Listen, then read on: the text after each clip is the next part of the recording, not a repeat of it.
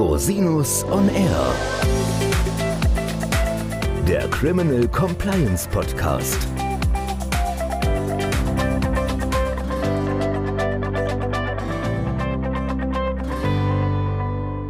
Herzlich willkommen zum Criminal Compliance Podcast. Schön, dass Sie wieder eingeschaltet haben. Mein Name ist Christian Rosinus und in unserer heutigen Folge geht es um die Grundzüge der Beschlagnahme und Einziehung im Zusammenhang mit Kryptowährungen.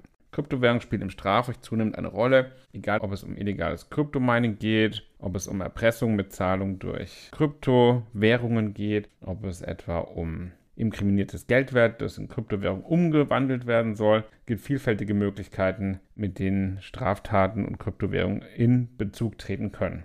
Das führt dazu, dass sich Ermittlungsbehörden und Gerichte zunehmend damit auseinandersetzen müssen, wie im Strafverfahren mit Vermögenswerten in Form von Kryptowährungen umzugehen ist. Die Frage stellt sich insbesondere bei den Themen Beschlagnahme und Einziehung. Zunächst einmal stellt sich die Frage, ob Kryptowährungen überhaupt Bezugsgegenstand für eine Einziehung und Beschlagnahme sein können. Zum anderen aber auch, auf welche Art und Weise Kryptowährungen in der Praxis beschlagnahmt und eingezogen werden können. Gehen wir mal in Medias Res. Kurz vorab zum Verständnis. Es gibt hunderte oder tausende verschiedene Kryptowährungen. In der Presse liest man meistens über Bitcoin und Ethereum, insbesondere auch wegen der sehr extremen Kursschwankung, die es da gibt. Die bekannteste Kryptowährung ist zurzeit wahrscheinlich Bitcoin, ist auch die älteste. Bitcoins und Kryptowährungen insgesamt sind im Grunde nichts anderes als wertzuweisende Informationen. Über den jeweiligen Marktwert, den ein Bitcoin hat, lässt sich dieser Information ein Vermögenswert zuordnen. Bekanntlich unterliegt natürlich dieser Vermögenswert erheblichen Schwankungen, wie wir auch in jüngster Zeit sehen können. Die Frage, ob Bitcoins als Bezugsgegenstand für eine Einziehung oder Beschlagnahme in Betracht kommen, lässt sich anhand der Rechtsprechung jedenfalls pragmatisch mit Ja beantragen.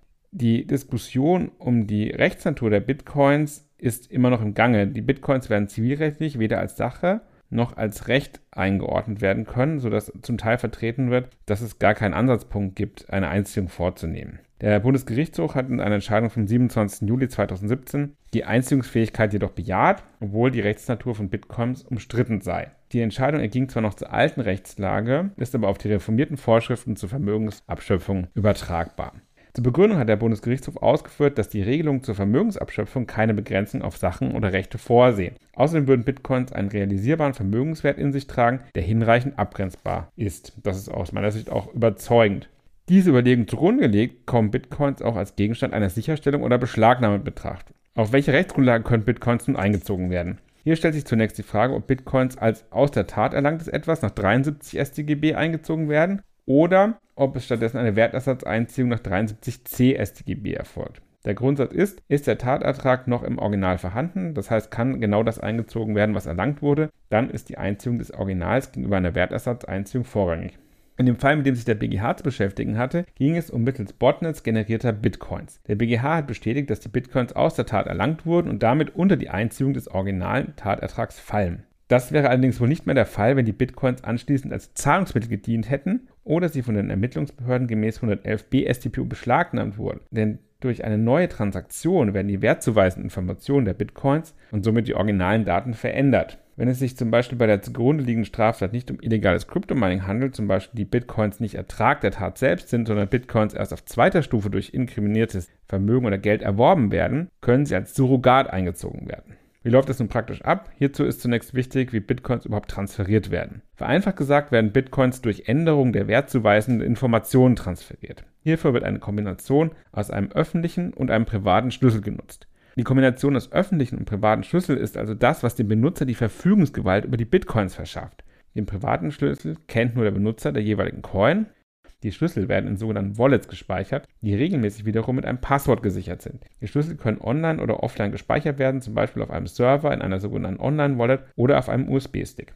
Zur Einziehung, also zu übertragen auf den Staat, gibt es im Grunde zwei verschiedene Möglichkeiten. Entweder werden die Bitcoins transferiert oder der private Schlüssel wird eingezogen und in einer staatlichen Wallet verwaltet, sodass dem Benutzer die Verfügungsgewalt über die Kryptowährung entzogen wird. In der Praxis stellt sich die Umsetzung aber häufig als schwierig dar, insbesondere wenn den Behörden nicht die privaten Schlüssel bekannt sind. Der BGH hat zwar entschieden, dass es für die Anordnung der Einziehung keine Rolle spielt, ob der private Schlüssel den Behörden bekannt ist.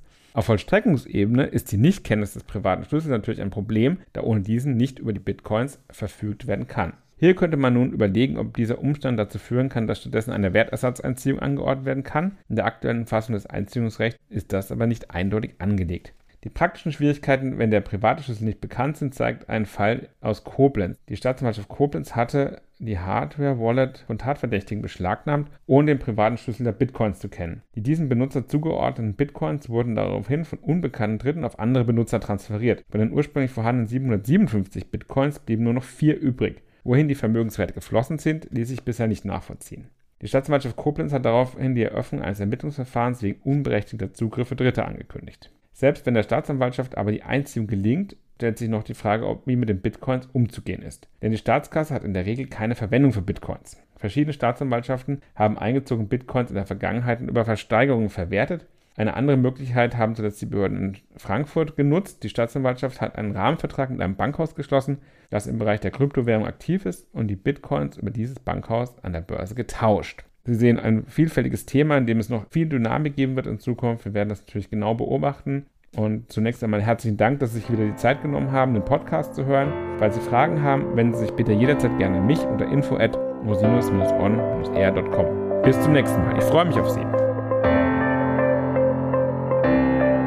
Der Podcast stellt lediglich einen allgemeinen Überblick über rechtliche Themen dar und ersetzt selbstverständlich keine Rechtsberatung zu konkreten Fragestellungen im Einzelfall.